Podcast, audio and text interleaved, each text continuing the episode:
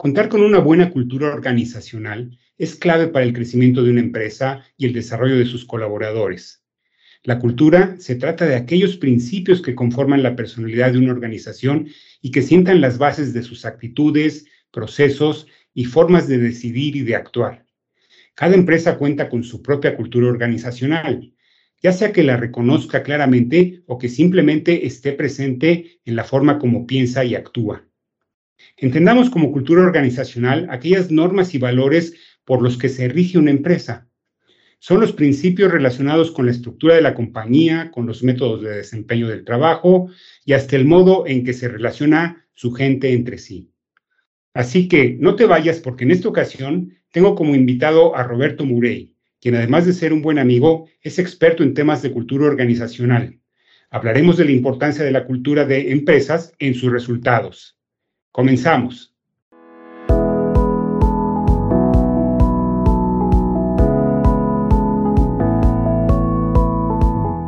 Bienvenido a Líderes en Ventas. En este podcast aprenderás de manera lógica y sistemática casos y tácticas sobre las estrategias de liderazgo en ventas más innovadoras del mercado, para que independientemente de tu experiencia o la industria en la que te desenvuelvas, construyas un equipo de vendedores talentosos.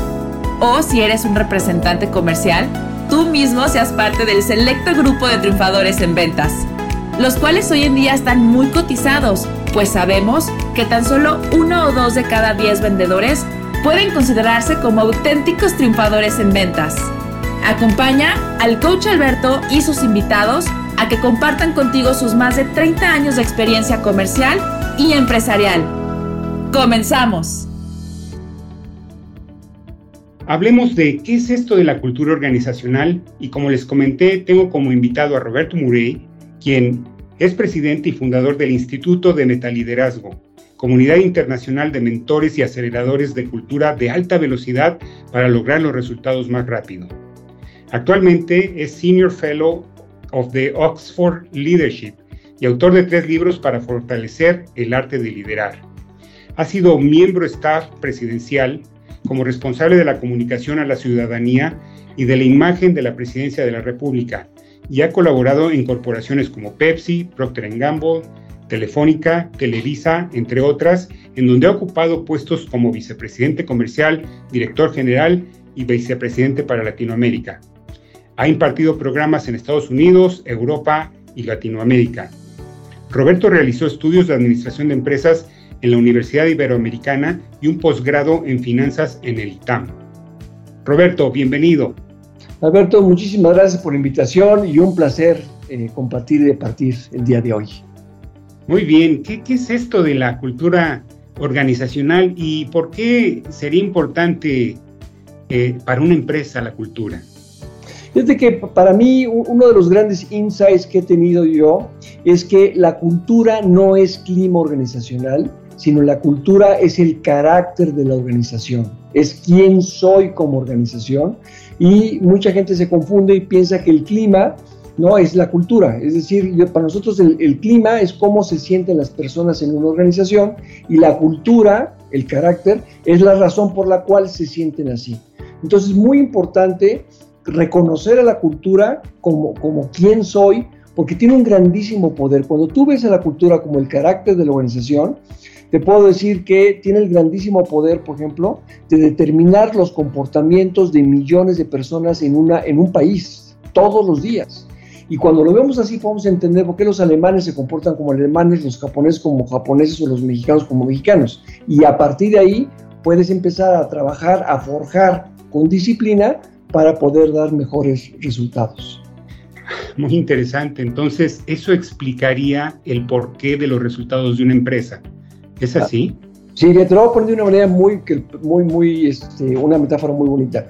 Bueno, Roberto Murey tiene, tiene su carácter, ese profundo sentido de identidad, mi, temple, mi fortaleza interna, ¿no? Y, y, el, hecho de que, de que yo me, me me, defina como algo, como alguien de, con ciertas características, ese carácter define quién soy y quién no soy. ¿Qué es lo que hago? ¿Qué es lo que no hago? ¿Con quién me junto? ¿Con quién no me junto? ¿A dónde voy? ¿A dónde no voy? Y por lo tanto, ¿qué es lo que sí logro y lo que no logro? Entonces te das cuenta que el carácter de Roberto Murey tiene un impacto directo en los resultados de Roberto Murey. El carácter, la cultura de Coca-Cola tiene un impacto directo en los resultados de Coca-Cola. Entonces empecemos a, ver la cultura como una herramienta poderosa que se puede convertir en tu ventaja competitiva y puedes lograr atraer al mejor talento, ¿no? Para poder dar mejores resultados, ¿no? Y eso tú y yo lo vivimos en Procter, ¿no? O sea, la, la ventaja competitiva de Procter Gamble es ser Procter Gamble. La ventaja competitiva de Amazon es ser Amazon. La pregunta es, ¿quién eres tú como organización? Cuando empieces realmente a reconocerte como una persona moral, como, con su propia forma de ser y su forma de hacer, vas a poder empezar a aceptar quién eres hoy y definir quién quieres llegar a ser, ¿no? Para ser mejor. Ahora, ¿cómo puede un empresario o un líder de una organización definir quiénes son? ¿No? De repente nos cuesta trabajo, inclusive como individuos, cuando nos preguntan quién eres, como que de repente patinamos. Entonces ya me puedo imaginar qué sucede cuando estamos hablando de organizaciones. O sea, ¿cómo se define la cultura de una organización? ¿Cómo pueden ellos decir, esta es mi cultura, este es mi estilo de ser y actuar en consecuencia y modificar aquello que se necesite cambiar cuando es necesario? Fíjate que yo, yo como lo veo y tenemos que partir de la persona. Yo, yo digo, soy, yo soy como el SAT, ¿no? Yo veo a la persona física y a la persona moral y los dos pagan impuestos, ¿no? Igual, persona física tiene su carácter, la persona moral tiene su carácter que define su forma de ser y su forma de hacer. Entonces, cuando empezamos a autodefinirnos, y te pongo, te pongo un ejemplo, ¿no? Cuando, eh, que pudiera ser, son preguntas milenarias, ¿no? El ser humano todo el tiempo está preguntando quién soy, para qué existo, hacia dónde voy. Entonces, son preguntas bastante, bastante complicadas que nosotros tenemos una metodología que lo hace, eh, que, que, que, vaya fluyendo desde adentro de la persona o desde adentro de la organización para poderse eh, tener un profundo autoconocimiento y de ahí empezar a partir a, lograr una, construir una mejor versión. Por ejemplo, yo, yo, yo hago muchos ejercicios, es, un tema que hay que practicarlo, ¿no? Con, luego a nivel personal, cuando hablamos de ese liderazgo, ese, ese liderazgo personal o a nivel organización, preguntamos, por ejemplo, ¿cuáles son las características? Carácter, otra forma de definirlo, el carácter es las, el conjunto de características que hace única a una persona. ¿De acuerdo? El carácter de, Unilever es el conjunto de características que lo hace diferente a Procter o a Vulgate o a otras muchas compañías, ¿de acuerdo? Entonces podemos empezar a hacer preguntas como, ¿cómo definirías las tres características de la, de la Madre Teresa? Y nuevamente la gente empieza a hablar de que una persona con compasión, enfocada a servicio, una gran humildad, un Nelson Mandela, igual empiezan a empezar un hombre valiente, este, con, con gran convicción, hablamos de, de, Martin Luther King o de, o, de Donald Trump o, de Michael Jordan, y claramente podemos ir eh, identificando las tres, cuatro características que los hacen diferentes. Y luego decimos, a ver, dime las características de un argentino, y empiezan a dar las dos, tres características de un alemán, ¿no? Dos, tres características, y así un italiano, ¿no? Entonces, si te das cuenta que pareciera que es muy complicado, nos damos cuenta que es relativamente fácil identificar de bote pronto las dos, tres más importantes. La pregunta es, ¿quiénes somos nosotros? ¿Qué características nos hacen diferentes, únicos? Y reconocer que así somos. Para bien o para mal, gracias a cómo somos, hemos logrado lo que hemos logrado. La pregunta es, qué características tenemos que construir que nos van a hacer una, sacar o construir una mejor versión de nosotros mismos, ¿no?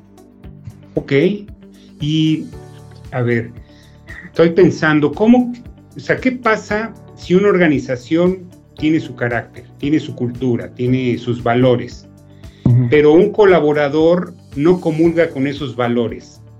qué pasa en esos casos, Roberto? Yo hablo mucho de cuando tú, yo hablo mucho de que hay culturas, para mí, las, las organizaciones que tienen, las, organizaciones muy exitosas, tienen culturas que son casi, casi cultos. ¿Sí? Tú y yo lo vivimos también en PNG, llegábamos y eran todo un rito, símbolos, cómo, se, cómo se iniciaban las, las juntas, quién hablaba primero, quién hablaba después, eran casi casi cultos, ¿no? Pero de, hablando para, bien, ¿no? Este, entonces, eh, el tema es que yo divido, eh, una, una de las clasificaciones que hago es que hay culturas débiles, y hay culturas fuertes. Cuando tú tienes una cultura fuerte, hay una gran claridad, transparencia, solidez en los valores que se viven, en los ritos, en los símbolos, de esa manera, el ejemplo que te pongo es, es que lo veo como un sistema inmunológico. Cuando tu sistema inmunológico, que ahorita con la pandemia, ¿no? cuando, cuando el sistema inmunológico está fuerte, te entra un virus y tu cuerpo lo encapsula y lo saca, ¿de acuerdo? Lo rechaza. Si tu, si, tu, si tu sistema inmunológico está débil, entra un virus y se te mete al oído, a la garganta, a los pulmones y te pone una revolcada del asco. Y lo mismo sucede en una organización con su cultura. La cultura es el sistema inmunológico. Si, si tú tienes una cultura, un sistema inmunológico fuerte, entra una persona con otros valores, a ventas, a marketing, a recursos humanos en México, Guadalajara, donde esté, y el mismo equipo localmente lo saca, lo rechaza. Pero si tienes una cultura débil, entra una persona con otros valores y te hace unos desmanes horrorosos, grillas, fraudes.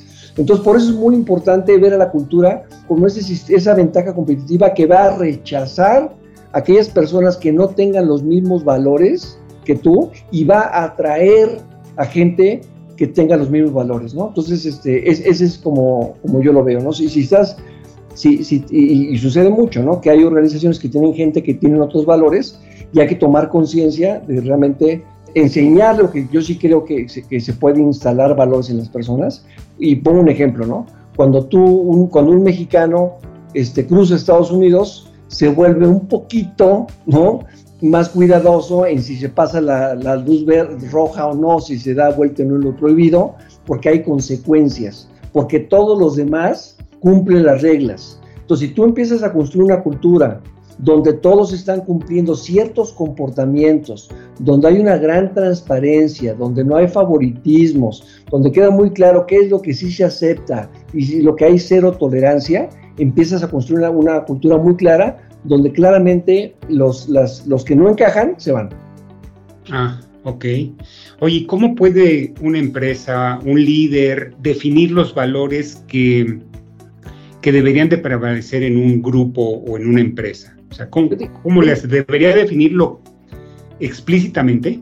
E-, esto es esencial, de verdad, ahí tocaste el corazón de todo. Yo digo que los comportamientos son valores en acción. Es decir, los comportamientos son los que producen los resultados, ¿de acuerdo? Todo comportamiento produce un resultado. A veces no es el resultado que tú quieres, pero todo comportamiento produce el resultado. y los comportamientos son valores en acción. Entonces, si tú quieres comportamientos diferentes de cómo traten tus colaboradores entre ellos, cómo traten tus colaboradores a los clientes, tienes que trabajar en los valores. Por eso yo, no hablo de definir dentro de nuestro proceso de, de metaliderazgo y de metacultura, nosotros tratamos de no definir los valores como cualidades humanas, como algo bonito, que, nos va a identificar y nos vamos a sentir a gusto, sino para mí es definir aquellos valores que te van a producir los comportamientos que tú quieres para lograr los resultados que tú quieres. Yo soy así obsesivo compulsivo con resultados. Entonces la pregunta es esta, contestando tu, tu pregunta, es ¿qué comportamientos necesito vivir yo intensamente? Porque, porque el, el director general y el equipo directivo es la, herramienta más poderosa para liderar una, a una organización porque se lidera con el ejemplo. Entonces, ¿qué comportamientos yo tengo que vivir intensamente? Y si, lo, y si lo vive mi equipo directivo y el resto de la organización, vamos a convertirlos en una mucho mejor versión de nosotros mismos. Y esos comportamientos van a producir los, esos, perdón, esos valores vividos de esa manera van a producir los comportamientos que van a construir los resultados que queremos. Entonces tiene que haber una línea directa con valores que van a producir los comportamientos, que van a producir los resultados que queremos, la ventaja competitiva en el mercado, que nos va a hacer superiores a la competencia. ¿no? Entiendo. déjame hacerte otro planteamiento, Roberto. Eh, yo he visto empresas han sido clientes míos que han definido sus valores pero a la mera hora actúan de una manera diferente. Es como este papá que le dice al hijo, aquí en esta casa no se miente, y, llega alguien y dice, dile que no estoy. O sea, es incongruente el comportamiento con los valores que se han definido. ¿Qué pasa en esos casos y qué puede hacer una organización para corregir ese tipo de fallas? Yo digo que tú tienes los valores que vives intensamente, no o de otra manera, tus valores no son los que tienes escrito, sino son los que vives intensamente. Entonces, por eso es volver a tomar ese profundo conocimiento y esa conciencia, decir qué valores tenemos hoy, ¿no? Y digo, yo digo, si quieres ver tus valores, ve tu agenda, ¿no? Porque es ahí donde invierno, para mí, los valores es lo que es valioso para ti, ¿de acuerdo? Si para ti la familia es muy importante, entonces la familia es un valor, ¿no? Entonces, si tú quieres ver qué es lo que valoras, ve tu agenda y lo más valioso que tienes es tu vida, lo más valioso que tienes es tu tiempo, ve dónde estás asignando tu tiempo, ¿no? Este, entonces, la idea es que, que tú veas qué, qué comportamientos estás teniendo, en dónde estás poniendo tu dinero, tu tiempo, tu cuidado y están tus valores. Entonces, no está bien, no está mal, así estamos en esta organización. Ahora, la pregunta es, ¿cuáles son las tendencias de mercado? Cómo se está comportando la competencia, qué posicionamiento, qué ventaja competitiva tenemos que tener en el mercado y luego qué comportamiento nos van a ayudar a construir esa ventaja competitiva y cuáles son los valores que tenemos que vivir a partir de mañana intensamente para poder este, hacer, esa entrega de valor allá afuera, ¿no? Entonces, esa es la liga que hacemos todo el tiempo, ¿no? Ok. Yo pregunto a los directores generales, Digo, tú me, antes de la pandemia me les acercaba mucho y les decía, ¿me puedes decir cuáles son tus valores corporativos así? Uno, dos, tres. Y lo primero que hacían era empezar a voltear a, ver a las paredes, porque en algún lado deben de estar pegados, ¿no? Y me decían, no, Roberto, de verdad tengo yo la mica en mi escritorio, te la enseño. Y le dije, es que mira, si, si la cultura, como tú lo pusiste al principio de, de esta conversación, si la cultura es el tejido de los valores y no te sabes tus valores, ya te puedo decir cómo está la fortaleza de tu cultura, ¿de acuerdo? Entonces yo creo que tenemos que primero identificar, definir cuáles son los valores que queremos vivir intensamente y todos los días, todo lo, es, es, la cultura se forja y se forja con disciplina. Todo se construye y todo se destruye con disciplina o sin disciplina, ¿no? Entonces, todo el tema de cultura es, y el carácter es forjar, forjarlo con disciplina y convertirlo en hábitos. y para terminar, el concepto es este. Nosotros nos enfocamos a ver el tema de comportamientos, pocos comportamientos, porque si esos se repiten en toda la organización todos los días, se convierten en hábitos. Y si esos hábitos se vuelven a repetir, se siguen repitiendo, se convierten en la forma de ser de la organización.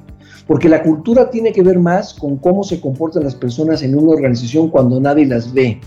¿no? Y así, somos los exproctors, así somos los, los, expepsis, ¿no? Y el carácter de una persona, hablando de la persona física, es, tú lo ves con cómo se comporta esa persona cuando cree que nadie la ve. Ese es el carácter, ¿no? Entonces, por eso tenemos que ir forjando, por ejemplo, y hablando yo más, eh, te quería decir un poquito que hablaba yo de cultura, hace dos semanas estuve en Querétaro con, una, con, un, cliente que son de las llantas Yokohama, y uno de los lemas que tienen es, eh, todos somos ventas. Entonces me encantó porque al final con esa cultura, es una cultura, porque lo viven todos los días, todos los días se preguntan, ¿no? cómo van las ventas, la, gente de legal, la gente de recursos humanos, la gente de operaciones, todo el tiempo están pensando en cómo vender, en cómo fascinar al cliente, en cómo, cómo lanzar nuevos productos. Entonces, ves, yo, darte un ejemplo vivo de que realmente en esa organización hay una cultura de cómo vender, vender, vender y vender más. Me dijeron, Roberto, quiero que hablas de cultura. Me dijeron, pero quiero de una cultura para que vendamos más, ¿no? Entonces me encantó, ¿no? Es esa intensidad. Ok. Entonces, ¿hay una correlación entre cultura fuerte y fortaleza para vender? Así es, así es. Eh, y, depende, si, pues tú, puedes, tú puedes tener una cultura de fascinación del cliente, ¿sí? Que te va a ayudar a vender pues una cultura enfocada al cierre de ventas. A todo el tiempo es, es contactar clientes, contactar clientes, contactar clientes y vender, ¿no? Te pongo un ejemplo. El Mazda, por ejemplo, ellos tienen una cultura de fascinar al cliente. Entonces ellos no quieren vender con una intensidad que normalmente caracteriza a la industria automotriz, ¿no? Sino cuando hicimos todo el, proceso de, calibración de cultura en, en Mazda, claramente lo que ellos vieron, lo que, lo que recibimos nosotros, y, fue la, la, la, intención, es nosotros, digo, no, no es que no quieran vender, claro que quieren vender, ¿no? Pero nosotros, antes de colocar un producto, queremos que el producto sea el correcto. Queremos que conozcan bien lo que están comprando, queremos realmente fascinar al cliente, no solamente en la, en la venta, sino en postventa, el servicio. Entonces, todo su enfoque era primero el cliente y después la venta. Pero al final es una cultura donde si haces bien las cosas, el proceso de vender más es conociendo a tu cliente, atendiéndolo, sirviéndolo para que venga la, la recompra, ¿no? Entonces yo creo que ahí es donde está el foco. Muy bien, muy bien. ¿Qué, nos podrías dar como consejo para el, año que está por empezar, 2022, a las empresas, al auditorio que nos escucha en términos de, cultura? ¿Qué, ¿Qué, qué, debiéramos de hacer como individuos y como empresas? Yo, yo, mi sugerencia es tratar de reconocer quiénes somos hoy, qué valores tenemos hoy, pero sobre todo identificar cuáles son las dos, tres cosas, pocas cosas, dos, tres cosas, que si las hacemos muy bien, si nos comportamos de esa manera, eh, basado en, en ciertos valores, si nos comportamos mejor, vamos a poder fascinar a nuestros clientes. Yo estoy convencido de que no puedes lograr una experiencia del cliente de primera con una experiencia de quinta con tus colaboradores. Entonces yo, estoy convencido, nuevamente hablando de ventas, que tu, cliente es lo más importante. Si no hay clientes, no hay negocio, no hay nada. Entonces tu cliente es el más importante. Y tu primer cliente es tu colaborador. Tenemos que fascinar al colaborador, tenemos que enamorar al colaborador, tenemos que ganarnos su lealtad y ver al colaborador como un voluntario que hoy se aparece, pero a lo mejor mañana no viene, ¿no? Y cómo, cómo logramos ese enamoramiento para que entregue su mejor versión todos los días y de esa experiencia eh, de 10 que recibe el colaborador, construya esa experiencia de 10 con el cliente externo y realmente podamos lograr esa, esa venta con los clientes y esa, esa repetición con los clientes, ese Net Promoter Score que todos buscamos y que realmente los clientes sean los, los principales promotores de nuestra marca, ¿no? Entonces, ese sería el foco, ¿no? O ¿cómo nos, ¿cómo nos enfocamos en pocas cosas para fascinar a nuestros clientes internos y a nuestros clientes externos para vender más y para lograr mejores resultados? Muy bien, pues ha sido muy interesante, Roberto. Muchas gracias por tu participación. Si alguien quisiera contactarte para temas de cultura organizacional, ¿dónde te puede localizar o cómo te puede contactar?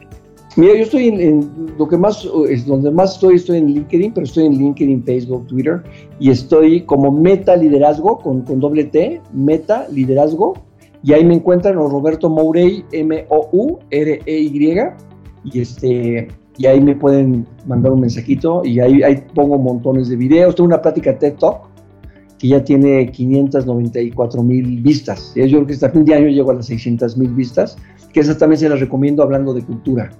Perfecto. Muy bien, la, yo, ya la, yo ya la vi, muy recomendable esta plática de TED Talk. Eh, muchas gracias, Roberto. Y bueno, para nuestro auditorio, muchas gracias por escuchar este podcast. Si les gustó, por favor, compártalo con, con quien sea también líder de ventas o dueño de una organización. Y bueno, nos vemos en la próxima. Muchísimas gracias y estamos en contacto. Y si lo oyen antes del fin de año, que tengan un feliz año nuevo. Hasta la vista. Muchas gracias por tu atención. Espero que los consejos compartidos ayuden a mejorar tu desempeño y que esto se vea reflejado en mejores resultados de negocio, contribuyendo así a que logres una mayor satisfacción personal y profesional.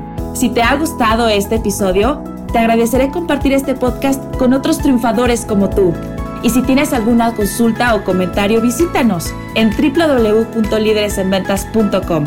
Hasta la próxima y mientras tanto, buenas ventas.